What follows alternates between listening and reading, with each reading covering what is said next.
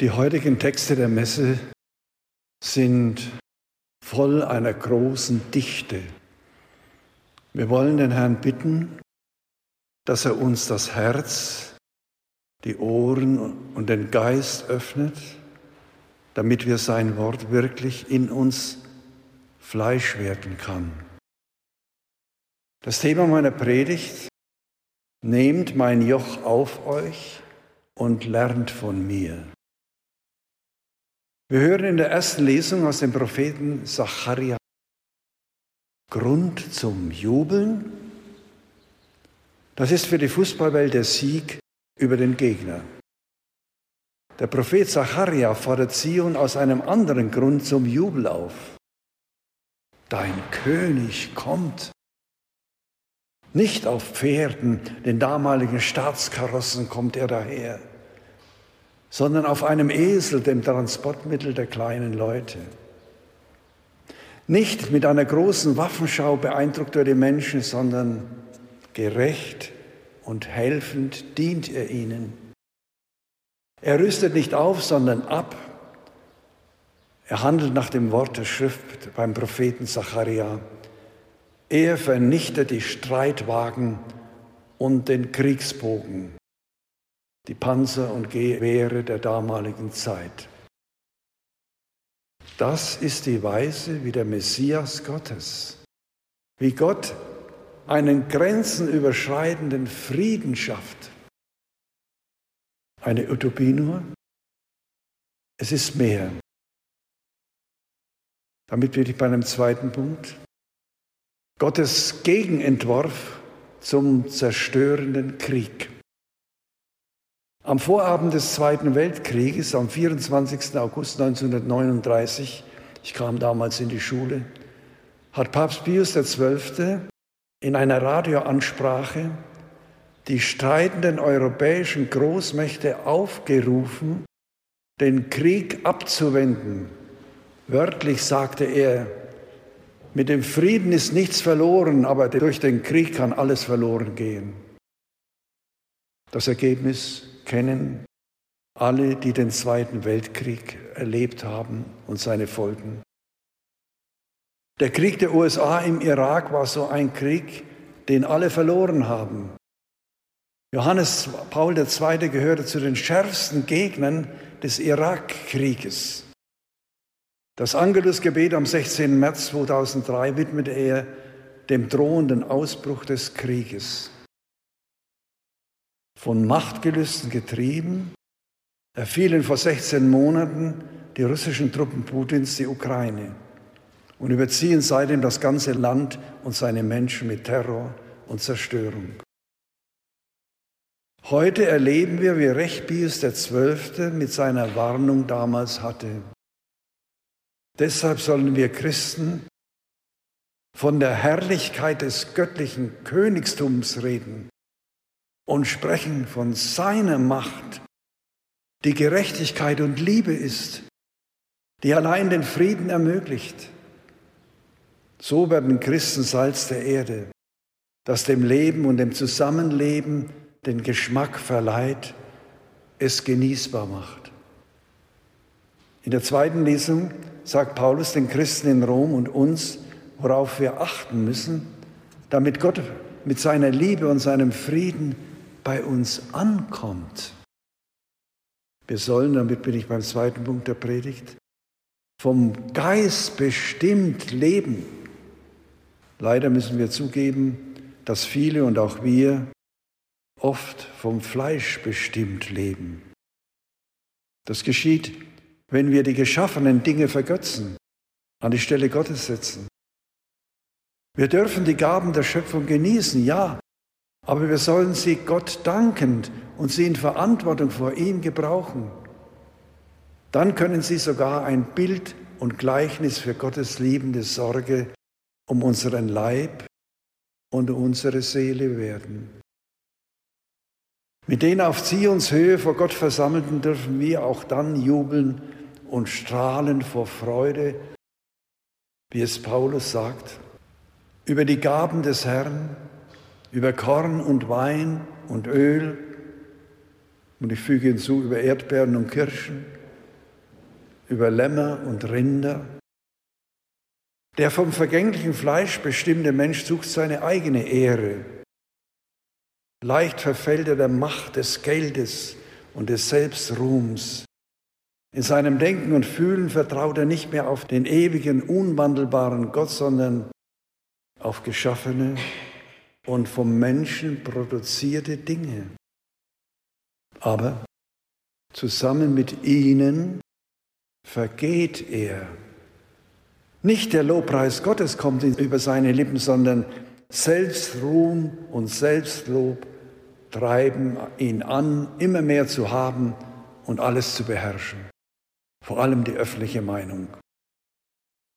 Dann aber ist für Gottes Herrschaft, für Gerechtigkeit und Liebe kein Platz mehr. Dann beginnt die Hölle auf Erden. Ein zweites, das Positive, vom Geist bestimmt leben. Heißt vor allem von Jesus und seinem Geist bewohnt sein. Jesu oberstes Streben war nicht die eigene, sondern die Ehre Gottes. War nicht Wille zur Macht, sondern Wille des Vaters. Seine Lebensmaxime war mit seiner ganzen Existenz dem Heil und der Rettung der Menschen, unserer Rettung zu dienen. Solidarisch zu sein mit den Armen und Kleinen, den Sündern, Ausgegrenzten, mit dem vom Tod bedrohten und gezeichneten Menschen. Als der Gekreuzigte schenkt er dem mitgekreuzigten, reuigen Verbrecher seine über den Tod hinausreichende Zusage, heute noch wirst du mit mir im Paradies sein. Der Geist Jesu bewegt uns, gehorsam zu werden bis zum Tod, uns an Gott hinzugeben für die Erlösung der Menschen und der Welt. Das macht unser Sterben zum Heilsgeschehen für die Hinterbliebenen. Im Evangelium zeigt uns der Herr Jesus, und damit bin ich beim dritten Punkt der Predigt, die für den Geist empfänglichen sind die Kleinen, Armen und Schwachen. Jesus selber dafür ist das beste Beispiel. Jesus lebt in vorbildlicher Weise seine Hingabe an den Willen des Vaters. Am Jakobsbrunnen sagt er zu den Aposteln, als sie sich wundern, dass er mit der Frau da redet, meine Speise ist es, den Willen meines Vaters zu tun, der im Himmel ist eben jetzt in diesem Augenblick mit dieser Frau zu reden. Jesus ist auch angesichts des Todes offen für die Zukunft, die der Vater durch die Auferweckung von den Toten schenkt. Von der Angst gepackt über das ihm bevorstehende betet er, Vater, nimm diesen Kelch von mir, aber nicht mein, sondern dein Wille geschehe. Die Antwort Gottes geschieht durch einen Engel, der Jesus stärkt den schweren Weg der Passion zu gehen. Die Wahrheit, die Jesus der Welt lehrt und verkörpert, ist Widerschein des Menschen, der in einzigartiger Weise offen war für das Wirken Gottes. Er wurde arm, damit wir reich werden an den unvergänglichen Gütern, die Gott denen schenkt, die ihn lieben. Er hat unsere Schmerzen und unsere Todesnot auf sich genommen, um durch seine Wunden unsere Seelen zu stärken und zu heilen, wenn uns der Tod eines lieben Menschen zum Beispiel trifft. Er stirbt in Gehorsam und Liebe, um den sterbenden Anteil an seinem erlösenden Tod und seiner seligmachenden Auferstehung zu geben.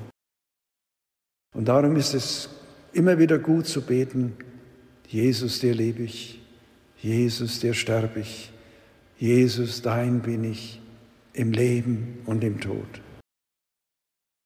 Jesus lädt uns ein, mit unseren schweren Lasten zu ihm zu kommen. Jeder von uns hat sein Päckchen an Sorgen, Ängsten und Krankheiten zu tragen. Irgendwann kommt das irdische Abschiednehmen auf jeden zu. Sei es, dass ein lieber Mensch geht oder wir selbst sterben. Jesus macht uns Mut, uns an ihn zu halten. Denn alles, und uns hat ihn der Vater übergeben. Er ist der Weg zum Vater, zur Vollendung in Gott. Er kennt Gott wie niemand sonst.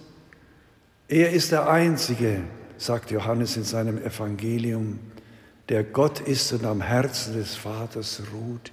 Er hat Kunde gebracht. Durch ihn sind wir jetzt schon bei Gott aufgehoben.